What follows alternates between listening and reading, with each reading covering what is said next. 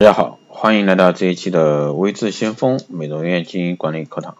那今天呢，给大家聊一下预付卡这一块儿。那在不管是美容美发啊，还是其他行业，都存在一些预付卡的一个问题。那对于美容美发那些人来说呢，主剪头发。这是消费者啊对美业人士工作的一种调侃，虽然说有些过，但却呢让人不得不承认，麦卡呢确实也是行内人士啊公认的来钱快的一个稳路子。预付卡这方面的水平呢，这方面水啊是不要太深，前期投入大，麦卡呢才能短期回本。开一家美容院呢，前期的店面装修、购买设备、引进产品、促销成本等投入都很大。后续的店面租金、人工成本、水电费，其他花费呢也是比停不下来的一个大开销。如果说不是实力雄厚的一些连锁美容机构，那又不是不差钱的大款老板，那前后这两个经营投入很难再说开业前期就从消费者身上收回。为了短期短时间内的收回投入呢，维持经营，那销售预付卡呢成为美容院唯一奏效的一种资金回流方法。用这种方式呢，不但可以为店面马上啊聚拢大量资金，还能绑住已购卡的消费者。因此呢，美容院老板们想尽了各种办法，让客户多开卡、多充值、多消耗。但本应该做好服务本质的美容院呢，在预付卡这块花费了过多的关注力之后呢，本末倒置，至于呢，便引发一系列的一个行业乱象。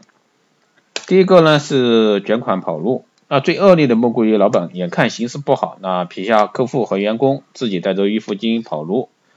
那其实这一块的话，在各大城市都有出现啊，各大城市都有出现。然后这一方面的报道呢，也是屡见不鲜。因为这种方式来钱快啊，容易钻空子、逃责任。预付卡消费呢，也成为一些美容院老板乐此不疲的开店游戏。那曾经有一名业内人士透露啊，某些惯用惯于啊套卡的老赖商家呢。手握多个品牌，那今天关门，明天换个品牌，城市呢接着开。那目前呢，美容行业已经公认跑路的重灾区啊，令多数消费者的稳卡色变，那行业的口碑呢难以提升。第二个方面呢是改头换面不认钱账，除了跑路，也有部分美容院经营者在未提前知会消费者的一个情况下呢，将店面转手盘出，以店内系统升级为由，不承认消费者的预付款余额。清吞款项，那也有些美容院认识认了，但是呢，要求多垫付之后才能使用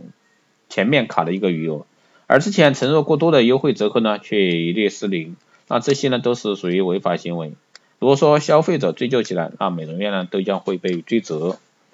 其实这方面的很多地方都会出台啊地方性的一个美容美发啊行业预付卡消费争议的一些处理办法，那在各个省都会有。啊，就对相关的消费争议做出了一些规定，比如说，首先要求企业啊，如果说停止经营，个体户啊，或者这种停止经营，或者说变更地址注销，或者说转让这些重大事项发生的时候呢，要提前十五到三十个工作日告知消费者，而且告知方式要有求要求啊，有电话、短信、邮件、公告等形式。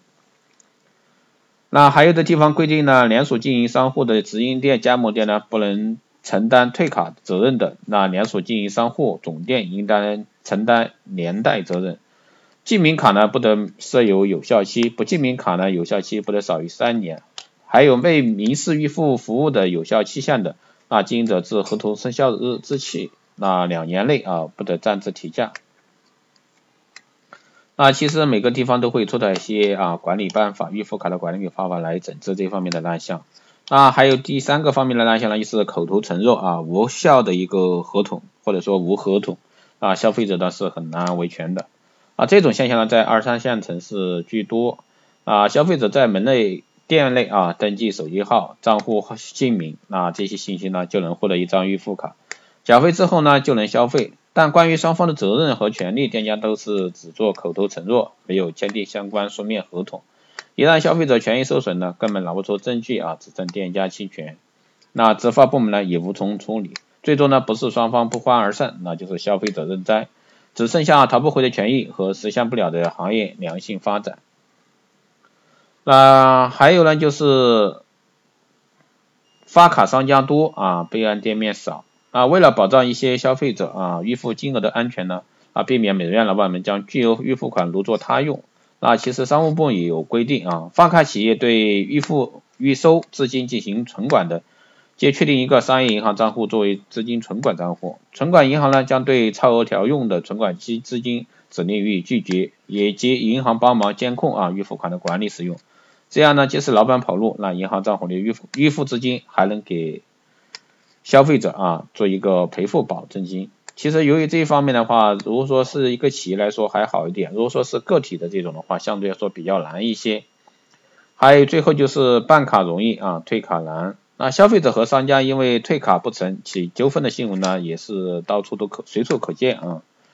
办卡容易退卡难，那商家们这种套路呢，消费者早已见惯。但当真正自己面对的时候，只有少数人啊，最终能够追回余款。因办卡缺乏书面证明，消费后呢无发票这之类的很多原因。那对于这块来说的话，那确实在消费的时候一定要去问清楚、问明白啊，你的消费预付卡是包括哪些方面？还有呢，就是这个项目、这个店家你确实是了解的，所以说，那作为消费者来说呢，一定是擦亮眼睛，在这一块的话，一定是建议啊，对这家店面比较熟悉。以后呢，你再去做一个预付卡的消费。那以上呢就是今天给到大家的，从这个行业啊消费卡这一块来给到大家说，只是简简单的说了一下啊，希望对行业的人士啊起一个警醒作用。那对消费者来说呢，也对这一块行业的重新认识。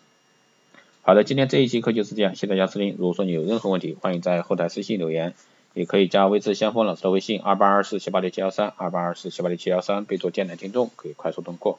更多内容欢迎关注新浪微博微智先锋，获取更多资讯。好的，这一期节目就这样，我们下期再见。